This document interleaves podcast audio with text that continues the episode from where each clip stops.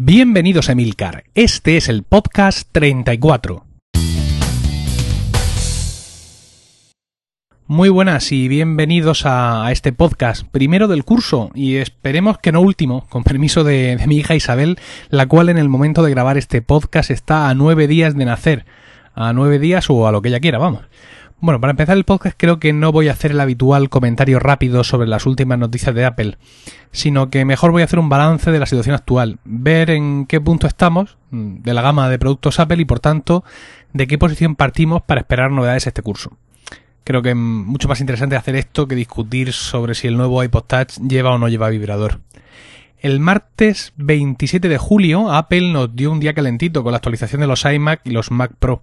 Si pensamos que los Mac Mini fueron completamente rediseñados y presentados al público el 15 de junio, nos encontramos con que Apple eh, renovó en un mes y medio toda su gama de ordenadores de sobremesa. Dado que el MacBook Pro se actualizó en todos sus modelos también el pasado 13 de abril, pues vemos que Apple tiene al día toda su gama de ordenadores personales y que tan solo el MacBook Air se ha quedado fuera de la oleada de actualizaciones y renovaciones. El iMac es mi ordenador de casa, así que me vais a permitir que me entretenga un poco en comentar algo aunque sea ya cosa sabida, porque lo sabe todo el mundo, incluso son ordenadores que ya están muy vendidos, ¿no? Pero bueno, con la renovación de los iMac creo que Apple les dio un buen empujón hacia arriba. Desaparece el corredor Duo y la gama i3 no se presenta ya por velocidades debajo de los 3 GHz y todos llevan gráficas dedicadas. Para mantener el estándar de cuatro modelos básicos de iMac, algunas combinaciones de procesador, como por ejemplo el i5 a 3 GHz o el i7, se tienen que comprar como mejoras de los modelos inferiores. Yo supongo que será por cuestiones de, marketing, ¿no? Por mantener esos cuatro modelos. Nvidia desaparece para dejar paso a ATI y Apple actúa consecuentemente con la tremenda potencia que tienen los modelos de 27 pulgadas, permitiendo además instalar un segundo disco SSD. Y bueno, de remate tenemos el Magic Trackpad, un dispositivo que yo predije en este mismo podcast, al igual que otra gente lo hizo en sus blogs. Quiero decir, no hace falta ser muy gurú para haber previsto este movimiento de Apple, quien cada vez nos concede más importancia a las interfaces multitáctiles y no parece dispuesta a que ninguno de nosotros nos perdamos sus maravillas. Además, por una vez Apple se ha mostrado generosa y magnánima con sus clientes y mediante una simple actualización de software nos, dio el scroll inercial a todos los propietarios de, los últimos MacBooks. Quizá este scroll llegue a jugar un, papel importante en la usabilidad de las próximas versiones de iWork o iLife, quién sabe. Seguramente habrá muchas cosas que se siguen haciendo mejor con un ratón, pero dadas mis necesidades y el uso que hago del trackpad de mi MacBook, creo que cuando le eche el guante al Magic Trackpad, el Magic Mouse va a languidecer en el ocaso de su existencia. Bueno, ¿y qué más? Los iPods, todos nuevos, renovados, con su camisita y su canesú, en la habitual keynote de septiembre, que este año se adelantó al día 1. En el blog escribí ya un artículo al respecto, y pasados los días me reafirmo en mi idea de que Apple eh, se ha quitado de en medio, por así decirlo, al iPod Nano, convirtiéndole en otro tipo de producto completamente distinto. Debo decir que me ha sorprendido mucho ver las estadísticas que indican que se venden muchos más iPod Touch que iPod Nano. Ahora puede que el Nano comience a venderse más, pero no más que el Touch, sino más que su nuevo rival dentro de casa, el iPod Shuffle, porque me parece que de alguna manera Apple lo ha bajado de división. Bueno, yo mientras el Classic siga existiendo, por mí pueden hacer lo que quieran con el resto de la gama. Bueno, a esto tenemos que añadir que el iPhone 4 salió a la venta en todo el mundo este verano, más tarde o más temprano, al igual que el iPad hizo lo propio en primavera. En resumen, que tenemos todos los equipos de Apple, salvo el MacBook Air, actualizados. Tenemos incluso un cargador de pilas actualizado. Eh, visto lo visto, los movimientos que le quedan a Apple por hacer o los que podemos esperar son evidentemente en el campo del software. iOS 4.2 para el iPad, quizá nuevas versiones de iLife y iWork, algunas actualizaciones para el software más profesional, aunque no sé su situación actual exactamente cuál es, o quizá darle un buen empujón al Snow Leopard, un sistema operativo que tan solo tiene un año, recordémoslo, y al que desde mi punto de vista le falta un poco de madurez. Lejos de tener que estar, creo yo, pensando ya en la versión 10.7, yo soy de los que piensan que esta versión 10.6 tendría que tener más recorrido, ya que quedan interesantes detalles por pulir y, sinceramente, no me parece que la competencia apriete tanto ni que ello importe lo más mínimo a la empresa de Cupertino. Bueno, pues puestos ya en escena vamos a detallar los contenidos de este podcast 34. El tema del día es una entrevista a los chicos de Binary Tricks, una nueva compañía de software para Mac ubicada en Barcelona. Vamos a hablar con ellos de su experiencia en la programación Mac y de su primer producto, Watts. A continuación tendremos nuestra sección de switchers, la historia maquera y terminaremos con la sección de Internet. Pues venga, comenzamos. Y bien, como hemos dicho, esta, la parte principal de este podcast 34 va a ser una entrevista a Binary Tricks, que es una nueva empresa de software para Mac con sede en Barcelona. Y tenemos aquí a sus dos integrantes. Uno de ellos es José Lobato. José, muy buenas. Hola, buenas noches. Y el otro es Jesús Fidalgo. Jesús, ¿qué tal? Muy buenas, Emilio. Bien, pues eh, Binary Tricks que acaba de sacar su primera aplicación para Mac, que es una aplicación eh, para usar en un MacBook que se llama Watts, que es una, una, aplicación para calibración de la batería. Pero antes de llegar a eso, vamos a preguntarles eh, por el origen de todo esto, es decir, eh, cómo, cómo, surge, aunque sea puede parecer una pregunta muy típica, pero yo tengo curiosidad, ¿cómo surge Binary Tricks? Es decir, ¿qué, qué os mueve para fundar la empresa? ¿Queríais fundar una empresa para programar? ¿Queríais hacer quizá esta aplicación en concreto y por eso surge la empresa? ¿Queríais enriqueceros a base de programar software? ¿Cuál de estas tres ideas, o quizá una cuarta, es la que primero, la que motiva el, el que todo esto esté en marcha? José. Uf, eso mejor que lo responda Jesús. No sé, es una pregunta muy difícil.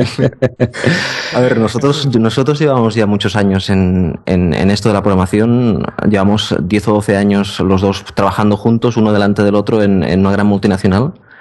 Y siempre en, habíamos hecho cosas aparte de nuestro trabajo, hacer, hacer cosas diferentes. Y cuando llegó el día de movernos a Mac, el día que, que entramos en el mundo Mac, es, bueno, yo creo que por parte de los dos es cuando nos dimos cuenta que aquí es donde queríamos uh, realmente uh, hacer un software para nosotros a nuestro gusto y no, no mandado por otros, ¿no? Y, y bueno, y entonces uh, comenzamos a, a, trabajar los dos en el mundo Mac, a aprender el nuevo plataforma de desarrollo y tal, y poco a poco fue surgiendo. ¿No crees, Jesús? Sí, eh, la verdad es que queríamos eh, hacer algo en casa, aparte de, lo del trabajo, que siempre nos ha gustado programar. y pensamos en hacer una, una aplicación sencilla, en principio, lo más sencilla posible, para, para aprender. Y, y, surgió la idea de, de Batch. Eh, teníamos otras muchas ideas, pero pensamos que esta era de las más fáciles. Y, y, nos lanzamos a ella en, al principio de 2009 y nos lanzamos a ella desde el inicio, o sea, desde no saber en qué lenguaje hay que programar, ni en qué editor, ni bajo qué control de versiones, ni nada, absolutamente desde cero absoluto. Bueno, pero lo que sí parece que tenéis claro es que queríais, digamos, que buscabais esta aplicación en concreto, ¿no? Es decir, eso sí lo tenéis claro. La aplicación que queréis hacer y un poco la utilidad. Eh, ¿Estaba todo el plan de trabajo tan claro desde el principio o, va surgiendo también conforme aprendéis cómo se programa? No, comenzamos con Bats. Era la idea inicial que teníamos. De hecho, uh, yo tenía un MacBook y tuvimos, tu, tuve problemas con la batería y entonces creo que fue Jesús el, que, mirando los temas de calibración, fue el que pensó, uh, pues podríamos centrarnos en una aplicación para, para, para el control de la batería. Nos pareció bastante interesante y comenzamos a explorar y, y, bueno, y fue la aplicación central la que hemos dedicado todo el tiempo, aparte de aprender todas las herramientas que tenemos que aprender para programar eficientemente en, en, en esta nueva plataforma, a realmente hacer una aplicación bonita y agradable para que la gente la pudiera utilizar. Eh, bueno, y ya que está tan claro que, que, la aplicación, digamos, esta aplicación primera vuestra, la que está en el centro de, la creación de Binary Tricks, que es vuestra empresa, vamos a hablar un poco de ella porque de momento no hemos dicho nada. Es una herramienta para manejar fácilmente la calibración de la batería en los MacBooks. ¿no? Se integra, está en la barra de menú y aparte de, de, valer para eso, para calibrar la batería, también te da alguna información, notificaciones acerca de tu batería. Eh, hay algunos productos parecidos en el mercado, mm, pero creo que, el vuestro es el primero que, que, que, sirve de guía para un proceso tan, vamos a llamar, místico como, lo que, como la calibración, ¿no? Porque esto de calibrar la batería es un poco es un, es un, poco un arcano, ¿no? Sí, es en plan, no, dejas que se vacíe, eh, luego la vuelves a cargar, luego que se vacíe dos veces, luego corre dos veces alrededor del portátil, lo enciendes, te metes en YouTube, lo descargas otra vez ¿Es una cosa así o...? Mira, uh, de hecho, uh, yo estaba estudiando uh, en la universidad todo el tema de las baterías para, para el tema del automóvil y el, el, tema de las baterías ya es esotérico de por sí. Entonces, cuando, cuando nos estuvimos mirando las, lo que dice Apple al respecto de calibración de baterías, yo creo que hicimos una disección de las frases que decía Apple de lo que se debería hacer para entenderlas al detalle y saber qué quería que hiciéramos Apple. Y después, evidentemente, también nos informamos acerca de, cómo se te maneja este tipo de baterías para darte después cuenta que lo que decía Apple era correcto. Y, sí, sí, eh, tuvimos que hacer una disección para, para, para, para realmente hacer los pasos correctos y las cosas correctas para tal como lo dice, tal como dicen ellos. Luego no es, es decir, no, no es un bulo porque eh, mi, sensación con la batería es que, eh, todo esto de cuando te compras un móvil tienes que dejar que se descargue, hacer una primera carga de 58 horas. Sin embargo, luego hay otras voces que te dicen que no, que eso es con las baterías antiguas, que las baterías modernas da igual lo que les hagas. Por lo que me decís no es cierto. Es decir, incluso con las baterías modernas hay que seguir llevando cierto tipo de mantenimiento, de, de manera de usarlas. Sí, es cierto, es cierto. Estas baterías uh, requieren, primero, movimiento de electrones. O sea, estas baterías requieren que haya movimientos de electrones continuos. El hecho de tenerla conectada todo el día no es una buena experiencia para la batería. Y de hecho, además, lo puedes notar tú fácilmente en tu batería. Si la dejas un mes conectada, verás que la, eficiencia de la batería, o sea, la capacidad irá bajando más, cada vez más rápido. Y quieren movimientos de electrones un ratito al día sería, es lo perfecto. Lo que se suele decir es que si tú la utilizas durante una hora desconectada y después puedes utilizarla todo el día conectada, ya le has dado un movimiento de electrones suficiente, pero también uh, le va bien el uh, limpiar todas las celdas y por eso el tema de la descarga. Limpiar todas las celdas de carga uh, para volverlas a llenar y entonces estás moviendo realmente electrones totales. Eso también le va bien a la batería. Yo creo que no es un tema tan crucial como que la batería te va a durar un 50% menos, pero sí que ayuda que el día que realmente necesitas la batería uh, te funcione correctamente. Ajá.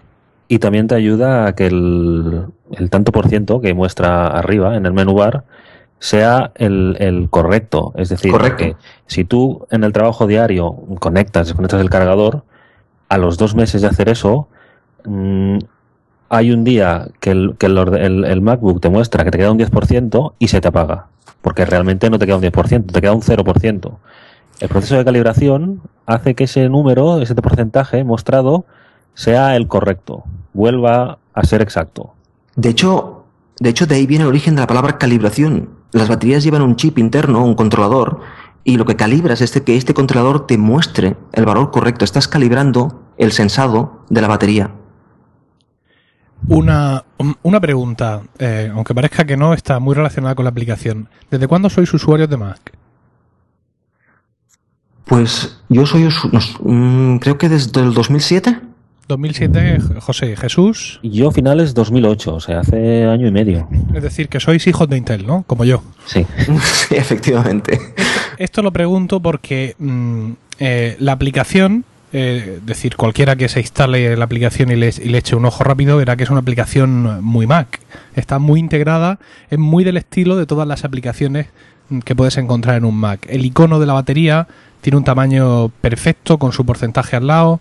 El menú que sale de, la barra de menús cuando pinchas el icono de la batería, mmm, todo está perfectamente equilibrado. Eh, habéis puesto, creo, y confirmádmelo, por favor, un especial interés en que el aspecto estético del, programa sea óptimo o sea todo, eh, todo aquello a lo que los usuarios de Mac estamos acostumbrados. Bueno, yo ahí tengo que darle todo el mérito a Jesús, porque es el, el perfeccionista en el, en el, tema del diseño gráfico. Jesús es un, eh, le encanta, le encantan estos temas y él disfrutaba uh, probando con diferentes iconos y incluso contactamos a, a, gente muy buena que hace muy buenos iconos para que nos hiciera presupuestos para, para iconos de alta calidad. Y, y bueno, todo, todo, este tema gráfico es, es, más tema de Jesús que mío. Pero pues sí, sí. sí. Eh, hay de, era una de las cosas que, que nos gustaba uh, especialmente a Jesús es uh, todo el tema Mac por lo agradable que es para el usuario. ¿No, Jesús? Exactamente. Mucha uniformidad, mismo estilo de iconos, eh, de las aplicaciones también, de menús. Y una de las cosas que, que, que, cuidamos al máximo es eso, porque como usuarios también eso es lo que nos gusta ver en las aplicaciones. Entonces, finalmente, el apartado gráfico es, es vuestro o, o, hay algo subcontratado por aquí? Quiero no, es, es todo. eh, iconos y tal son todos ah, free for commercial use, o sea, mm, todo lo puedes encontrar gratuitamente.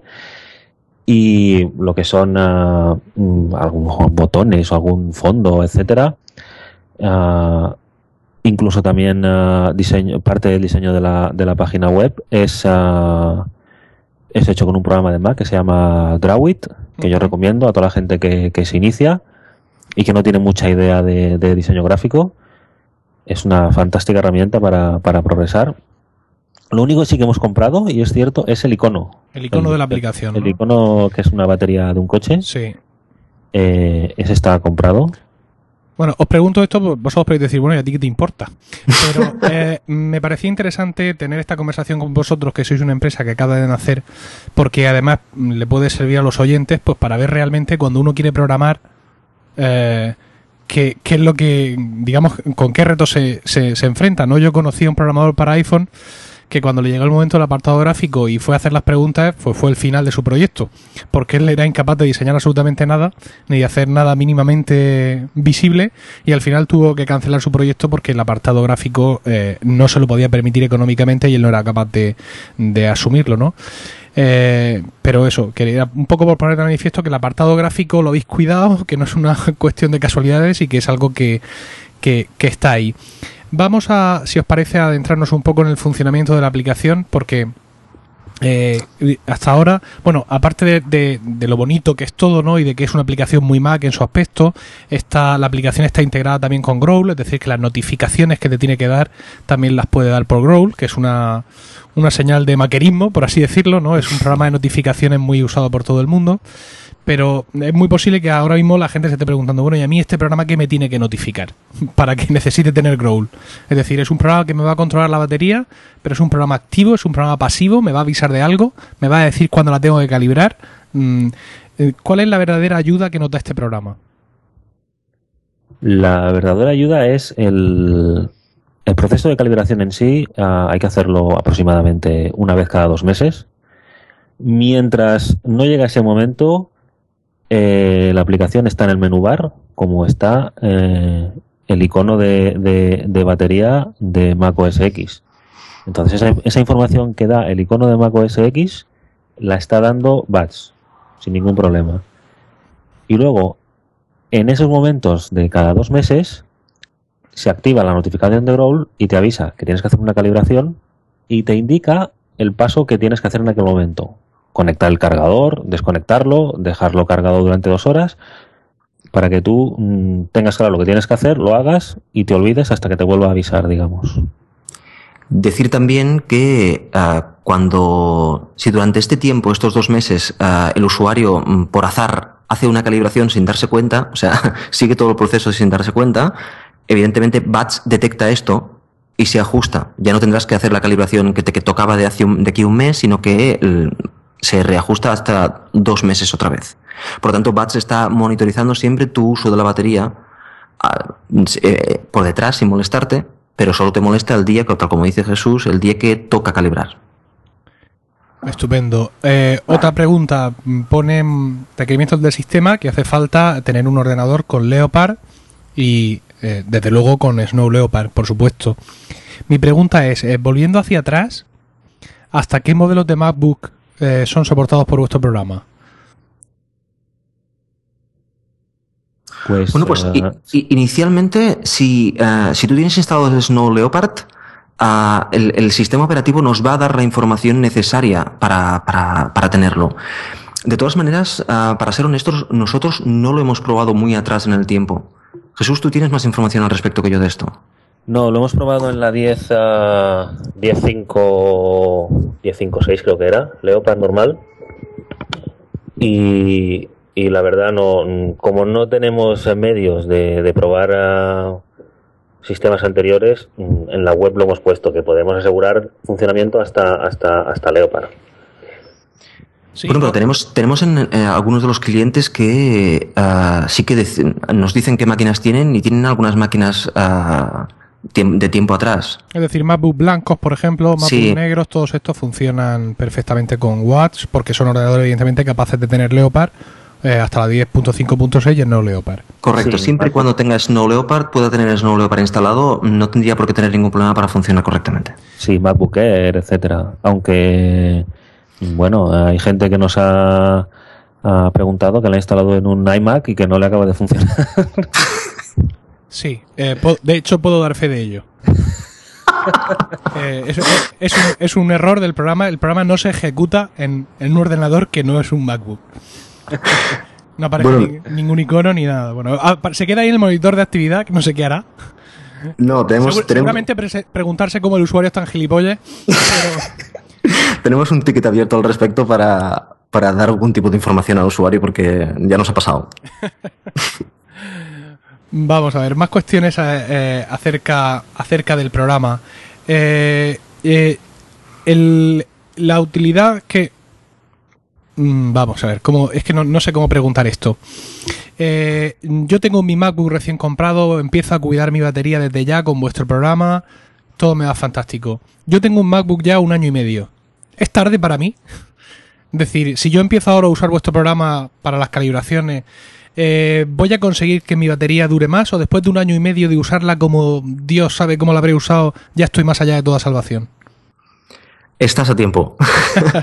Quiero decir, ah, a ver, la batería, mm, de hecho no importa cómo, cómo, cómo la hayas usado. Si comienzas a utilizarla correctamente, si comienzas a, a hacer los ciclos correctamente, a, a darle movimiento de electrones como te contaba antes, la batería es esa magia que tienen, que tienen bastante capacidad para recuperar. Así como cuando se mueren, se mueren y punto.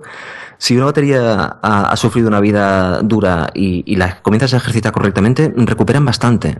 O sea, no, en eso no, no tiene por qué haber ningún problema. Con bats o sin bats, si la utilizas correctamente, la batería recupera. Eh, Bats es una aplicación que cuesta 6,95 dólares. Solo el hecho de que el precio eh, esté en dólares, pues ya me indica que, mm, evidentemente, vosotros veis este mercado como un mercado global y que no es una aplicación que hayáis creado para el mercado español o para el mercado europeo, sino que directamente, digamos, vuestras miras son, son más amplias. Hay una, una demo que funciona completa, es decir, sin restricciones durante 60 días. Y eh, quería haceros alguna pregunta a, este respecto. Eh, como ya he dicho, eh, Bats cuesta 6,95. ¿Por qué cuesta 6,95 y no 10,95? Es decir, ¿qué es lo que hace a un programador de una aplicación para Mac donde no existen los parámetros, digamos ya, el encasillamiento que por ejemplo tiene el App Store del iPhone? ¿Qué es lo que os lleva a decidir que va a costar 6,95 y no un dólar más o un dólar menos? Guau, eso fue muy duro, muy duro eh, tomar una decisión, ¿no? Es decir, eh, nos movía, el rango lo, lo teníamos más o menos claro, porque tú ves aplicaciones similares, aplicaciones de sistema, utilidades, eh, utilidades de, de, de Mac que solucionan un pequeño problema, que, que te permiten eh, pues llevar una, una, una, una actividad concreta de tu, de tu MacBook eh, y, bueno, pues eh, miramos los precios que tienen las aplicaciones, los, los y, bueno, pues tomamos una decisión, ¿no? Nos, sab- nos, nos sabíamos que nos teníamos que mover en torno entre, entre 5 y 10. Y dijimos, pues mira, una cosa, una cosa intermedia, pues eh, 6,95. Bueno, yo creo que una de las preguntas que, que nosotros nos hicimos a nosotros mismos es eh, ¿cuánto crees tú que es lógico pagar por esta aplicación? Eso para empezar.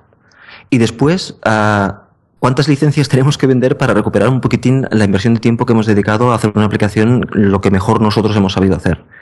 Y de ahí sale más o menos el precio. Yo creo que una utilidad que lo que hace no es, no puedes crear contenido con ella, sino que lo que hace es ayudarte a mantener tu MacBook. No es una utilidad central de tu sistema. No, no puede ser cara. Tiene que ser una cosa que lo esté, que sea inexpensive, que lo que dicen los ingleses, ¿no? Y entonces por ahí nos movíamos por, eso- por esos precios ah, bajos para, para, para, para que todo el mundo pueda tenerla sin ningún problema y nosotros podamos recuperar un poquitín de, de la inversión que hemos dedicado a, a crear la aplicación. En la aplicación lleva, lleva dos meses, ¿verdad? En el mercado, dos, tres meses. Sí. Eh, ¿Tenéis algún patrón o conocéis algún, algún ejemplo de aplicaciones similares que os pueda decir si en estos tiempos en este tiempo que lleváis os va bien la cosa, os va regular o o os va mal? Pues eh, no tenemos ni idea. No, cierto, no tenemos ni idea. Es curioso, pero no. La gente suele dar muy pocos datos de, de sus ventas, etcétera. Ah, y yo los pocos que conozco son eh, más de iPhone que de, que de Mac, que digamos es otro modelo de negocio. Sí. Y, bueno, lo que sí que podemos decir es que estamos súper contentos de cómo, de cómo va. Y desde luego no nos lo esperábamos. No nos lo esperábamos las, las ventas que, que está teniendo y el, las buenas palabras de, de todos los usuarios. Y yo de decir precisamente que de, especialmente de los, de los, de los españoles, porque bueno, un día aparecimos en, en Apple Esfera y desde aquel día muchos, muchos uh, compradores y usuarios españoles. Estupendo. Eh, eh, más cosas que quería preguntar a este respecto. Eh, de vez en cuando surgen eh, iniciativas de, de, software, de paquetes de software, como el Mac Update, el Mac Haze, todo este tipo de cosas, donde te venden un paquete de aplicaciones, de X aplicaciones, por un precio pues que puede ser de 50 dólares, 45 dólares, etcétera. ¿Qué opináis de este tipo de, de, campañas y si pensáis que realmente ayudan a la difusión del, del programa o, al, o, simplemente al mero éxito comercial o financiero del programa? Yo creo que es un arma de doble filo. O sea, por una parte. Os, os, lo pregunto, perdona, os lo pregunto porque hay aplicaciones que manifiestamente no están nunca en este tipo de historias. Es decir, hay programadores que ya han manifestado que ellos no, que digamos que van a hacer su guerra por su lado y que no creen que estar unido a este tipo de, de operaciones les vaya a ser de, de alguna utilidad. Yo creo que, es un arma de doble filo. O sea, por una parte está muy bien porque se difunde la aplicación, porque los usuarios pueden una vez al año comprarse un paquete de aplicaciones que, pueden probar y pueden uh, tener. Y por otro lado, la parte mala es que me da la impresión que el usuario tiene la, la, la opinión de que no cuesta nada hacer el software de que el software es muy barato y el software no cuesta, cuesta hacerlo. Entonces, eh, por eso es un arma de doble filo. Yo tengo una, un poquitín de, de, He comprado paquetes de estos, eso evidentemente lo tengo que decir, pero tengo un poquitín como... No, no tengo muy claro si, si eso es uh, lo correcto o no es lo correcto. Una de las cosas fantásticas del mundo Mac, que, cuando yo entré en el mundo Mac me sorprendió tanto que, que me maravillé, y es el hecho de que eh, es un placer comprar software. O sea, el software está a un precio justo, está a un precio uh, que te lo puedes comprar, que te puedes permitir tener un budget mensual para comprarte una aplicación o dos y, ayudar a, porque son la mayoría indie developers que, que, hacen sus aplicaciones y eso es una maravilla del mundo Mac que otras plataformas no tienen y entonces uh, me da miedo también a, a perder eso. Eh, la mayoría de la gente, eh, de, los consumidores de Apple en, en, general, o por lo menos de la gente que puede escuchar este podcast, sabe perfectamente que existe un programa o un sistema para programadores de, de iPhone, que existe un SDK, que es el, la aplicación con la que ellos programan, que existe un sitio donde tú te registras y pagas tus 100... Es decir, que está la programación para iPhone está muy, muy, muy respaldada por Apple. ¿Qué tal es el respaldo que Apple da a la programación para Mac? Es, evidente que no es lo mismo, ¿no? Porque Apple en la programación para iPhone actúa eh, como respaldador técnico, es decir, te ofrece los medios técnicos, pero también como comerciante. Y evidentemente la cosa no es igual en la programación para Mac. Pero en cuanto a documentación, SDK, programas, instrucciones, guías, ¿está igual de respaldado? Sí, yo creo que sí. Y además, las tecnologías nuevas que ha sacado para, para el iPhone, que están claramente desarrolladas para, para el iPhone, las ha aportado tan rápido como ha podido a la plataforma Mac, como por ejemplo Core Animation, es una librería, un framework que se desarrolló, exactamente para iPhone y lo han portado rápidamente a Mac, está bastante bien portado. Uh, la documentación es la misma, el entorno de desarrollo es, el mismo. Lo que no tiene, evidentemente, es el Apple Store. Pero ahí hay mucha discusión si debe haber un Apple Store de, de software para Mac o no. Eh, sí, hay discusión porque eh, el, App Store de iPhone es un sistema muy cerrado y nosotros no podemos instalar en nuestros iPhones nada que no venga de ese App Store. Y creo que existe un poco de miedo a que si existe un App Store para Mac vaya a significar el cierre de la plataforma, pero yo mmm, creo sinceramente que no es posible a estas alturas de la vida de la plataforma, que la creación de una, de una App Store y ya existe algo por ahí que se llama bodega. Mm. Eh, vendría a significar pues un canal común para comprar, pero nunca el, el, cierre del sistema, porque ¿creéis que se puede cerrar un sistema de ordenadores de sobremesa? No, mm, no, estoy de acuerdo contigo que al nivel de la plataforma hoy día no, no, no, no es cerrable. Bueno, de hecho el iPhone tienes el jailbreak, ¿no? Que puedes ponerle, pero no, no, tampoco creo que tuviera sentido. Bueno, pues vamos a hacer una pequeña pausa ahora mismo y continuamos ahora después hablando con José Lobato y Jesús Fidalgo de Binary Tricks. The TV Slayers es un podcast con mucho glamour que habla sobre series de televisión. Es series más buen rollismo más mujeres. No hay forma de que yo pueda resistirme a eso. Es la mejor forma de introducir a mi pareja en el mundo de las series sin que me diga que soy un friki. Me encanta que la gente piense que estoy loco cuando empiezo a reírme solo. Pues ¿sabéis qué os digo? No se puede describir a las TV Slayers. Búscanos en thetibiaslayers.com.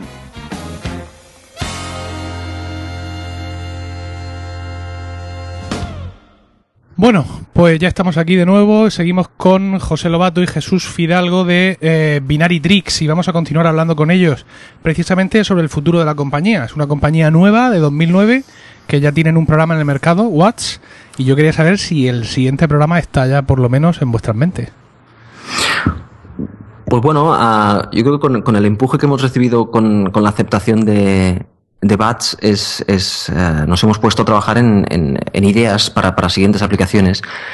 Queremos evidentemente seguir con, con, el, con el Mac, con la plataforma Mac y posiblemente en un futuro estamos pensando en meternos en alguna aplicación más ambiciosa que, que tenga más, más complejidad, pero también estamos pensando en hacer algo para, para iPad. iPad es una plataforma que a, tanto a mí como a Jesús nos ha sorprendido mucho, nos ha gustado muchísimo y puesto que ya también uh, dominamos la, el desarrollo en iOS, pues uh, estamos uh, valorando ideas. Y por ejemplo, habíamos pensado en...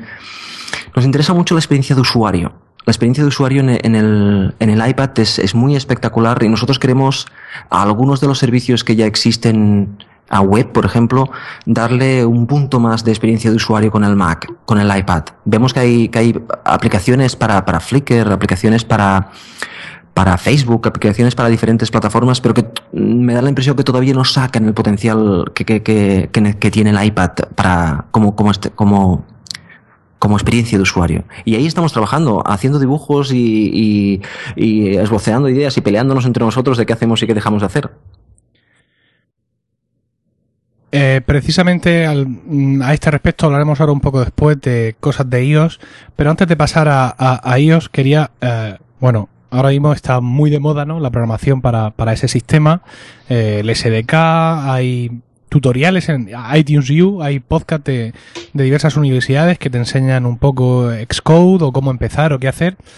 Y yo quisiera que habláramos de, de la parte del Mac, que es donde vosotros eh, os habéis centrado con Binary Tricks y que mm, pues que deis algún consejo a quien estudiantes o ya licenciados, gente que sepa programar, que quiere empezar a programar para Mac y no tiene esa guía tan tan firme o ese camino tan tan seguro como tiene el iPhone.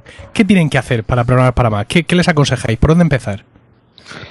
Pues yo les aconsejo primero que es un buen momento para entrar. Es decir, eh, muchísimos de los developers se han ido a iOS porque es donde está, es, es ahora donde está el dinero. Y, y, bueno, la plataforma Mac pues se queda un poco, un poco vacía de, de aplicaciones últimamente. Es, van saliendo cosas, pero pero no, no, no en la, con la, con la asiduidad de antes. Y, y hay muchos usuarios, muchos portátiles, muchos iMacs y, y mucha gente queriendo gastar dinero. Y, es, un, es una plataforma abierta que no tienes que pagar anualmente una cantidad como, como iPhone y, y, la información está ahí. Lo primero que es entrar, lógicamente, en la web de Apple. Mm, ahí está toda la documentación.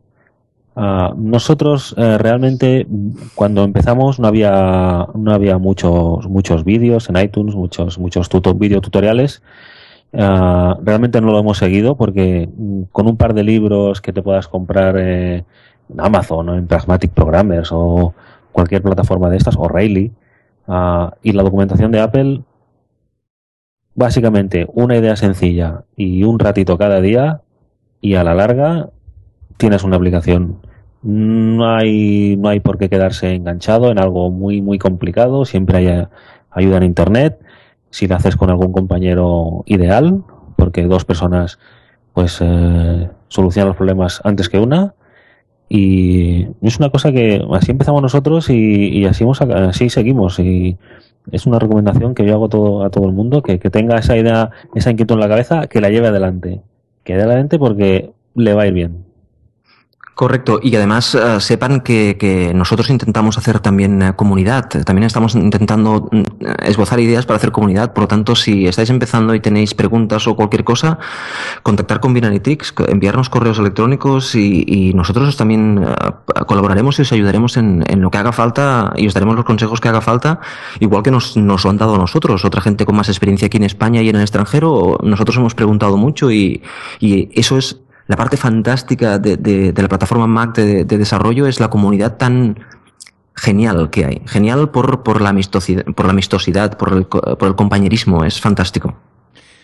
Bueno, como hemos dicho, vamos a hablar un poco ahora de programación para, para iOS, porque sois, por así decirlo, la rama española de una empresa eh, multinacional, porque está compuesta por gente de varias nacionalidades, claro, que se llama Invasive Code, que está centrado principalmente en el desarrollo de aplicaciones para iOS. Contándonos un poco de este proyecto. A ver, Invasive Code ya existía antes uh, que, que, que Binary Tricks uh, y entonces a principios de año uh, yo me pasé a trabajar a tiempo, a tiempo completo en, en, Mac y uh, me unía a Invasive Code. A Invasive Code somos cuatro desarrolladores, dos estamos en, en Gepi y Eva están en, en, Estados Unidos, en San Francisco, y nuestro diseñador gráfico está en, en Italia, que es Giampiero, y, y, yo que estoy aquí, y Jesús que, bueno, también está ahí. y lo que hacemos exactamente es eso, hacer aplicaciones eh, iOS y, iPad, y bueno, estamos eh, entrando ahora en el mercado americano, hemos llegado allí, hemos acabado de aterrizar y estamos intentando pues abrirnos un poquitín nuestro sitio en, en, este, en este desarrollo. Lo que hacemos es aplicaciones para iPhone, aplicaciones para, para iPad y además damos cursos profesionales de, de, de iOS. Yo os animo a que si tenéis curiosidad uh, entréis en la página web de invasivecode.com y, bueno, y además hay un blog muy bueno que Gepi, que es, eh, es el, el, alma mater de la, de, la, empresa, es un ingeniero espectacular y cuelga unos tutoriales fantásticos en el, en el blog. Por lo tanto, yo os animo a que vayáis y lo miráis. Estupendo. Y uh, quería comentaros para terminar la entrevista de hoy. Hemos comentado que eh, tenéis sede en Barcelona. Entonces, eh, yo quisiera ahora mismo que, eh, por favor, nos mostrarais el fanboy que lleváis dentro y me digáis si habéis ido ya a la maquinista. pues no. Todavía no. Yo, no. no. y tiene una, tiene, pero, una, explica, pero, tiene una explicación. Es un, des, es un, desastre de final de entrevista. ¿Y ahora qué, ahora qué hago? ¿Corto aquí? ¿O cómo, cómo, resuelvo esto? Esto no lo, no lo pongas en el aire. ¿eh? Me, a ver, yo quiero decir que pasé un mal sábado, ¿eh? Por, por, motivos familiares no pude ir y pasé un mal sábado porque además ya tenía, ya había dicho que iría y, y no pude ir y, y, pasé un mal sábado. De todas maneras, uh, de este fin de semana no pasa. este fin de semana no pasa. Yo lo dejaré para el siguiente todavía. Bueno, es... brom bromas aparte, eh, ¿cómo, ¿cómo, creéis que la existencia de Apple Stores eh, en el territorio eh, nacional puede ayudar al desarrollo o a la expansión de la, de la plataforma Mac? Es decir, ¿creéis que es algo que va a potenciar más el Mac en concreto dentro de los productos de Apple? ¿Creéis que va a ser exactamente igual? ¿Creéis que es muy, muy relevante? En fin, ¿cómo, cómo, cómo veis eh, que, porque han dicho, aparte de la tos que hay de la de Barcelona y la que se va a abrir este sábado en Madrid, dicen que para 2012 va a haber 10 tiendas más. Entonces, pues podemos estar viviendo quizá una nueva etapa. No sé hasta qué punto pensáis vosotros que la existencia de estas tiendas oficiales físicas puede ayudar a la difusión y establecimiento de la plataforma.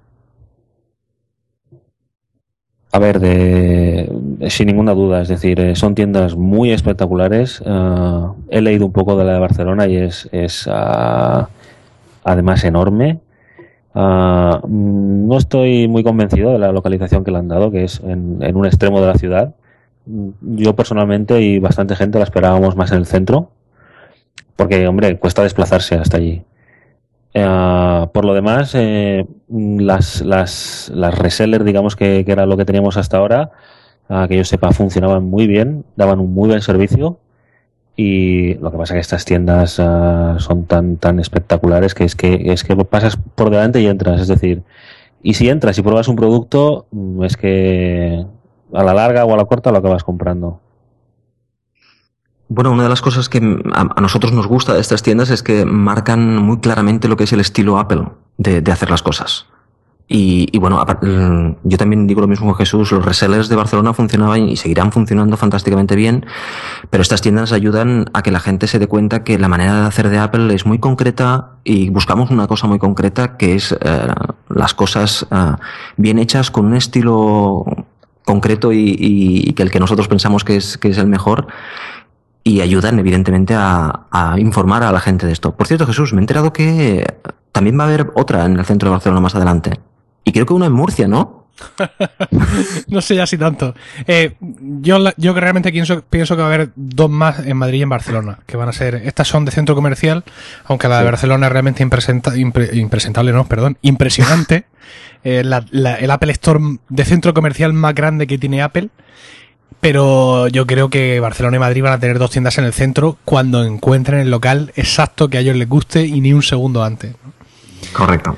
Eh, y en Murcia, pues realmente no lo sé. Pero yo, yo creo que para, para, digamos, la quiniela del resto de las tiendas, porque la de Valencia también parece segura, creo que tendríamos que fijarnos en las ciudades españolas que ya tienen un premium reseller, porque es de donde Apple saca la mayor cantidad de información comercial posible.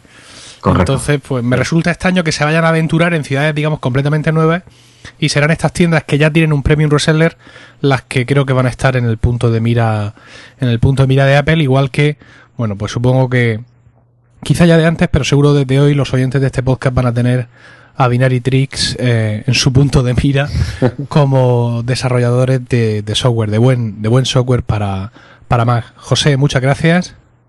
Muchas gracias a ti, Emilio. Jesús, un placer. Igualmente, Emilio. Y bueno, despedimos ya esta entrevista a José Lobato y Jesús Fidalgo. Ellos son Binary Tricks, autores del programa Watts para MacBook, que no sé qué, qué hacéis, que no lo estáis probando ya, los que tengáis un MacBook, porque ya os digo yo que en un iMac no funciona.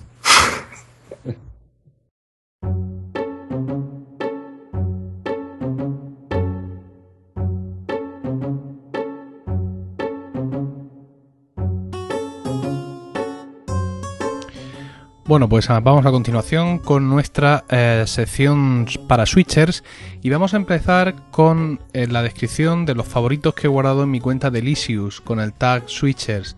Estos favoritos que voy acumulando ahí y vamos a hablar un poco de los que tengo ahí guardados desde el último podcast. Eh, uno de ellos es un artículo que se titula Imagen de la semana, todas las curiosidades de Steve Jobs en una infografía. Es un artículo de Apple Esfera y está muy simpático. Es eso, es una, una imagen con con un montón de anécdotas simpáticas o algunas no tan simpáticas, 15 en concreto, sobre, sobre Steve Jobs, cosas como sus salarios, sus costumbres, algo de su historia, etcétera. Otro, otro artículo es Cambia de disco duro tu copia de seguridad de Time Machine. Es un artículo de facmac.com eh, donde nos ayudan eso a hacer un cambio de, de a continuar con nuestra copia de seguridad cambiando un disco sin tener que reiniciar todo, todo el sistema. Ahí está muy detallado, os animo a que le echéis un, un vistazo porque es algo que, mucha gente se pregunta. ¿no? Eh, luego tenemos otra, otra entrada que es de bastante utilidad en estos días, que se llama What Makes an Apple Store So Great? ¿Qué hace a un Apple Store tan grandioso, tan interesante? Una entrada especialmente útil e interesante ahora que por fin tenemos dos Apple Stores. Este es un artículo del, de, de Apple Blog.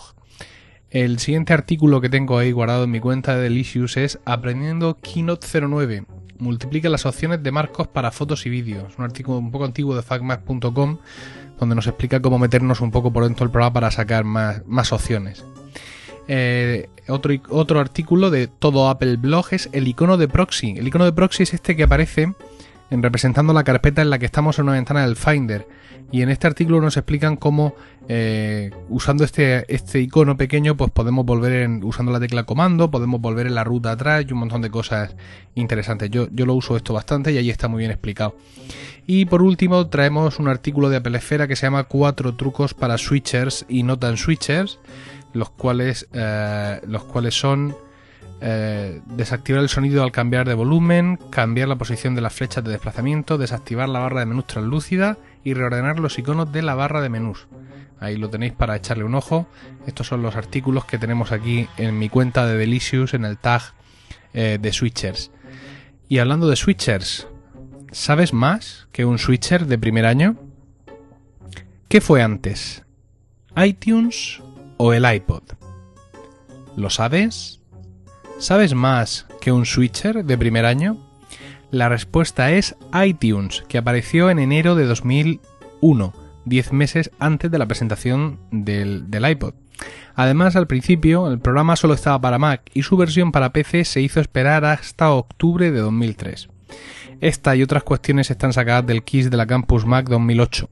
Podéis encontrar información de las actividades de esta asociación en la web campusmac.net. Bueno, y antes de terminar con la sección de switches, quería comentaros que en el podcast anterior, me parece, eh, os pedía, bueno, se me ha ocurrido la idea de hacer dos secciones fijas en el blog, algo así como tus primeros días con un Mac y otra tus primeros días con un iPhone, y os pedía que, en fin, que opináis acerca del asunto y que, que me dierais vuestra opinión sobre si serían útiles para, los switchers, por así decirlo, de ambos dispositivos tener estas secciones fijas.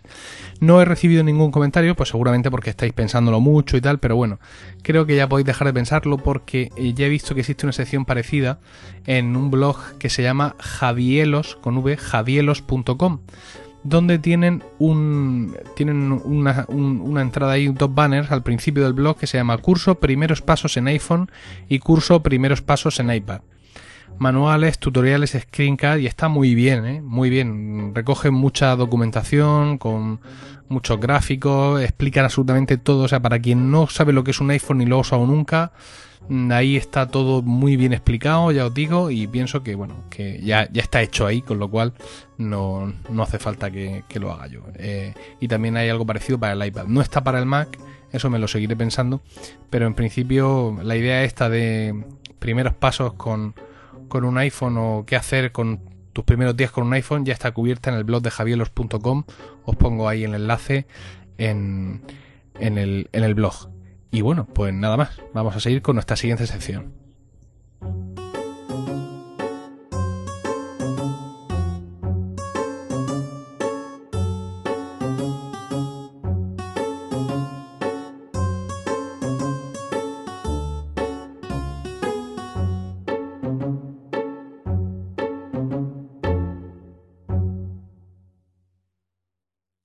La historia maquera de hoy nos la envía Julio y es una historia en caliente, ya veréis por qué. Julio se pasó a Mac a mediados de julio y esto es lo que nos cuenta.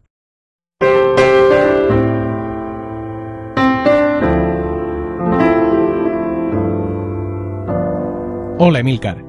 Llevo 24 horas con mi MacBook Pro de 13 pulgadas y menos de 72 horas donde me estoy dando un verdadero empacho para ponerme al corriente de tus podcasts no podían venir en mejor momento. Ayer me compré mi primer Mac. Me gustaría contarte cómo llegué hasta aquí. Llevo años como blogger en vidasenred.com, escribiendo sobre gadgets, internet, hardware y Linux. Linux es una de mis grandes pasiones, pero desde hace un año estaba algo cansado de enredar con Linux y con mucho menos tiempo para hacerlo. A menudo comento en el canal de IRC Red-Handed que lo que nos gusta de Linux es configurar equipos más que usarlos. Por otro lado, en casa estábamos empezando a cansarnos de los periódicos formateos de Windows XP, al menos una vez al año, y el día entero que paso cargando todos los programas. Mi mujer y yo teníamos ganas de usar un sistema en el que todo funcionara. Así que el sábado pasado me puse a contarle lo que mis amigos bloggers me contaban sobre sus magníficos equipos Mac, la sencillez de uso, la experiencia de usuario, la estabilidad, etc. Era tan bueno lo que contaban que parecía demasiado bonito. La cuestión es que los amigos que me hablaban también del Mac no eran para nada los clásicos fans a ultranza, sino personas con mucha madurez en el mundo de la tecnología y con profundos conocimientos en todo lo relacionado a sistemas operativos y gadgets. Después de comentárselo a mi mujer, me dijo, ¿y por qué no hemos tenido un Mac antes? No supe qué decirle. Me debatía entre el Mac mini, el iMac o un MacBook. Habíamos decidido hacer la transición de nuestro entorno digital doméstico a Mac, así que el MacBook terminó siendo el elegido. El lunes pasado fui al corte inglés y puesto que tenían los mismos precios que el Apple Store, terminé comprándolo, junto con un cable de salida VGA para conectarlo al monitor televisión del salón. Cuando saqué el MacBook de la caja, por cierto, el empaquetado de Mac es todo una experiencia, me di cuenta que era cierto aquello de los conocidos anuncios Hola soy un Mac.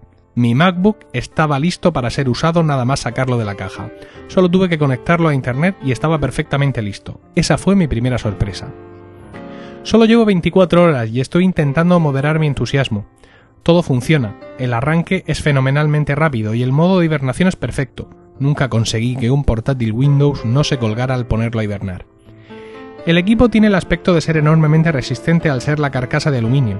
Tiene aspecto de ser muy duradero, a ver si es verdad, lo que un amigo me dijo. Con un MacBook vas a tener portátil para aburrirte de él. Mi anterior portátil, un Philips, murió lobotomizado y ni me molesté en repararlo. Las aplicaciones que vienen preinstaladas son fantásticas, ni punto de comparación al Windows Movie Maker o a la grabadora de sonidos. Se nota que está orientado a usuarios domésticos y a la creatividad. El vídeo del unboxing lo edité con iMovie sin haber visto un solo tutorial, ya estoy deseando volver al podcasting.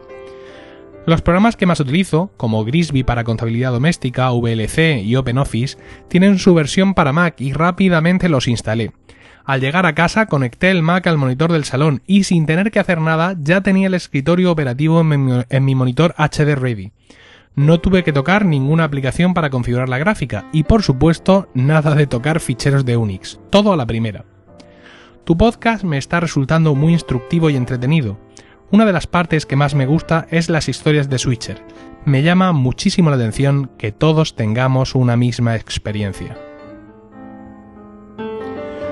Bueno, Julio, pues muchísimas gracias por, por tu historia, por tu historia de Switcher, eh, por escribirla además en caliente, ¿no? Con esas 24 horas eh, solo de, distancia. Supongo que ya habrás tenido tiempo de, de desarrollar un poco más el, el, uso del sistema y que tendrás más control sobre, sobre el MacBook. Y bueno, pues nada, me alegro de, de tu decisión y me alegro además que solo en las primeras 24 horas ya estuvieras tan contento, ¿no? Porque generalmente yo, todos los amigos que se han comprado un Mac y que aconsejan a otros amigos siempre dicen, hombre, las primeras dos semanas las pasas regular, ¿no? Buscando ahí el menú inicio, pero luego ya eres muy feliz. Sin embargo, ya veo que tú en 24 horas estabas, estabas ya contento.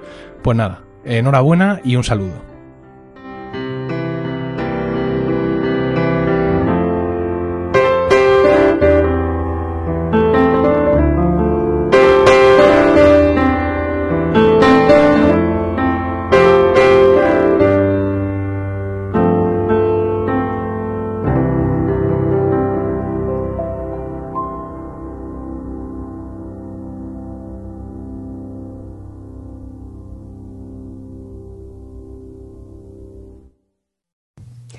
Charlas podcast. Aquí charlamos de los iPhones, de los Macs y cosas así importantes. Guarda, guarda eso, que ahí hay material para hacer una promo. Yo te digo, mira, a, a, mí me costó mucho, o sea, cuando salió, o sea, pero estaba encabronado en me lo compro, me lo compro. Gemma la tenía loca, perdida, diciendo, tío, cómpratelo ya, déjame tranquila, no sé qué. Espérate un segundo, voy a por agua porque ya estoy seco, vale. o sea, imagínate. Tú oirás ruido de fondo mío porque tengo a Gemma fregando los platos. Ah, sí, eso sí lo oigo. Ah, y el blog. Y charlas.es y charlas.com.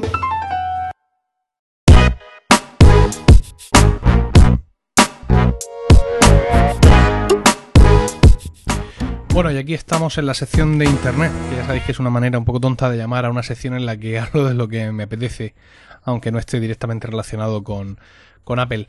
Y vamos a hablar de los congresos de Internet, precisamente, que, que se vienen ahora en, esto, en estos meses, ¿no? Son meses muy congresuales. El primero de ellos es las jornadas de podcasting, las quintas jornadas de podcasting que se celebran este año en Barcelona, con el nombre de JPod 10. Es el hashtag, el lema, como lo queráis eh, llamar. Esto está organizado por la Asociación de Podcasting, como igual que la del año pasado que se hicieron en Murcia. Ah, Tienen una página web que es jpod10barcelona.com y ahí tenéis el programa interesantísimo eh, y serán del viernes 29 de octubre al domingo 31 de octubre. Hay, en fin, talleres, conferencias, podcast en directo, una maravilla. Y esto está patrocinado por evox.com y por el Spy. Voy a ver si. Bueno, voy a, voy a leerlo como se escribe y así no meto la pata. Spy Jove La Fontana, que debe ser alguna asociación cultural de allí de Barcelona. Y colaboran agitación.net, Human Beats y Radio Post Castellano. Bueno, yo esta vez no voy a poder ir porque para entonces ya tendré ocupaciones familiares y no es cuestión de, teniendo a nena un mes y poco, dejar a la mamá sola y largarme por ahí de Francachela. Pero bueno, aquí está esto muy interesante, igual que el año pasado, con mucha gente para hablar de podcast y podcasting. Os recuerdo que las jornadas son de podcasting, no de podcasters. Es decir, esto no es solo para los que hacen un podcast, sino también para los que escuchéis podcast, ¿no? Puede ser una oportunidad buena de estar allí, hablar con los que hacen los podcasts, dar vuestros consejos, como, estuvo, como fue aquí en Murcia, vamos. Y ahí tenéis, ya os digo, la información en jpod10barcelona.com y os pongo los enlaces en la web. Eh, el siguiente congreso del que os quiero hablar es uno nuevo que se llama Interque y que de una manera bastante molesta coincide con, con la jornada de podcasting, ya que las jornadas de podcasting son 29, 30 y 31 de octubre y este Interque, que ya os digo que es nuevo, se hace 29 y 30 de octubre. Y es doblemente molesto porque además ha sido el, sitio donde bitácoras.com ha elegido mmm, entregar sus premios Bitácoras 2010. Eh, con lo cual, pues mira, es complicado que los que ganen el premio de podcasting vayan a recogerlo en mano, porque si pueden ir a algún sitio, lo más normal es que se vayan a las jornadas de podcasting, no a este Interque, eh, que es un, un, un curso, perdón, un curso, un congreso o una reunión o un evento que se presentó el 7 de septiembre, cuando las jornadas de podcasting ya tienen fecha desde hace un montón de tiempo, es decir, que no les hubiera costado nada mirar si es que realmente están tan involucrados en todo esto, y en el que digamos que parece ser que que el objetivo principal de este proyecto es acercar la vida de Internet a todo el mundo más allá de, de tecnicismos y de todo este tipo de cosas. Dice, uh, existe una necesidad de generar un espacio en el que podamos hablar de un modo cercano, donde podamos reunir a personas que utilizan Internet de una manera activa con aquellas que lo hacen de forma pasiva, simplemente para encontrar información o comunicarse con amigos y familiares. Bueno, pues aquí está esto donde entregan los premios Pitágoras, también tiene una web que es interque.es, ahí pondré el enlace también. Y aquí tienen la colaboración de Caja Madrid, Obra Social, de lainformación.com, que es el medio oficial de Bitácoras, y de Yastel, ni más ni menos. Y apoyan pues medio mundo, Bubok, Bus Paradise, Camon, Dina Hosting, Energy System, Geeks Phone, Hotel.info, Panda Security y Spotify. Y bueno, pues nada, que mm, estoy molesto porque coincida con la jornada de podcasting. No, no me parece que hayan estado finos ahí. Si es una cosa en la que la información y bitácoras está tan involucrado y hay unos premios de podcasting, hay unos premios al mejor podcast, en esos premios bitácoras pues tenían que haber estado un poco más finos. Bueno, en cualquier caso esto se desarrolla del 29 al 30 de octubre en la Cansa Encendida de Madrid. Y el tercer evento es el evento a Blog España, el, el EVE. Eh, donde nunca he ido y no sé si ya si la paternidad me va a dejar ir. Aunque oye, hay mucha gente por ahí que tiene hijos y tiene una vida normal y corriente. En fin. El evento Blog España, cuyo web está caída en este momento, y no puedo consultar detalles más que los que me da la caché de Google, y es que se celebra del 19 al 21 de noviembre, en el Hotel Barcelona Renacimiento, como siempre, de Sevilla. Eh, la prescripción o no, la inscripción se abrirá en la segunda quincena de septiembre, ponen aquí. Y bueno, ya sabéis lo que es el EVE, ¿no? Pues conferencias, uh, sobre todo muy interesantes, suelen traer gente de, peso, a veces incluso internacional en el campo de internet y todo esto, y es un sitio pues donde pues, va mucha gente a virtualizarse, a conocerse, etcétera, y bueno, pues ahí estos son, como ya he dicho, del 19 al 21 de, de noviembre. Y bueno, pues este es un poco el panorama de, de reuniones y eventos. Hablando de reuniones, el GUM Murcia, un poquito de spam, vuelve a sus reuniones mensuales. Tendremos la primera el último viernes de septiembre. Yo seguramente no pueda ir, pero para los que puedan, 25 de septiembre a las 10 en la Facultad de Informática, que por cierto tendré que ir reservándola ya, que ya va, se, va acercando la fecha. El tema todavía está un poco en el aire, pero estamos últimamente muy iOS en algún Murcia, ¿no? Muy de aplicaciones para iPad, muy de iPhone, ahí nos ha dado fuerte. Yo espero que durante el curso retomemos un poco más el Mac, porque no obstante somos un grupo de usuarios Mac y es a lo que le tenemos que dar eh, más caña. Pero de momento me parece que esta reunión va a seguir las garras de iOS. ¿no? Hay mucha gente con iPhone 4 deseando presentarlo en sociedad y, y compartir aplicaciones nuevas y bueno, lo del iPad ya, eso sí que sí que no tiene nombre. Entonces, pues bueno, me parece que esta reunión todavía va, va a centrarse sobre eso. Y bueno, pues nada más. Creo que esta sección acaba aquí. Creo que el podcast tiene ya una duración suficiente. Muchas gracias por, por haberlo escuchado. Espero que, que os haya gustado. Y no sé cuándo volveréis a escuchar mi, mi voz por esto de la, de la nena. Aunque fíjate, hay quien dice que, bueno, quien dice, los compañeros, los amigos que han tenido ya hijos me dicen que, bueno, ya verás, no sé cuánto, no vas a tener tiempo para tus cosas. Yo realmente si no grabo más, mm, si no grabo más podcast con más frecuencia, no es por falta de voluntad, es por falta de, de yo qué sé, de disciplina, de, de, de tiempo, no sabría decir si de tiempo, sino de, de centrarme y dedicarle el tiempo a las cosas, ¿no? Quizá ahora con la, con la nena, pues claro, con la nena nuestros horarios cambian, nuestra disciplina cambia y la nena come cada dos horas sí o sí, con lo cual vamos a llevar una vida, por así decirlo, más ordenada. Y quizá dentro de, de ese orden se produzca el milagro de que grabe, de que de pronto encuentre el tiempo para grabar podcast con más frecuencia. No sé si con el mismo formato o con otro, pero puede que sí con más frecuencia. No lo sé, ya, ya lo veremos y la próxima vez que me oigáis ya tendré seguramente esta duda resuelta. Pues nada, un saludo a todos e insisto, muchas gracias por escucharme y hasta la próxima.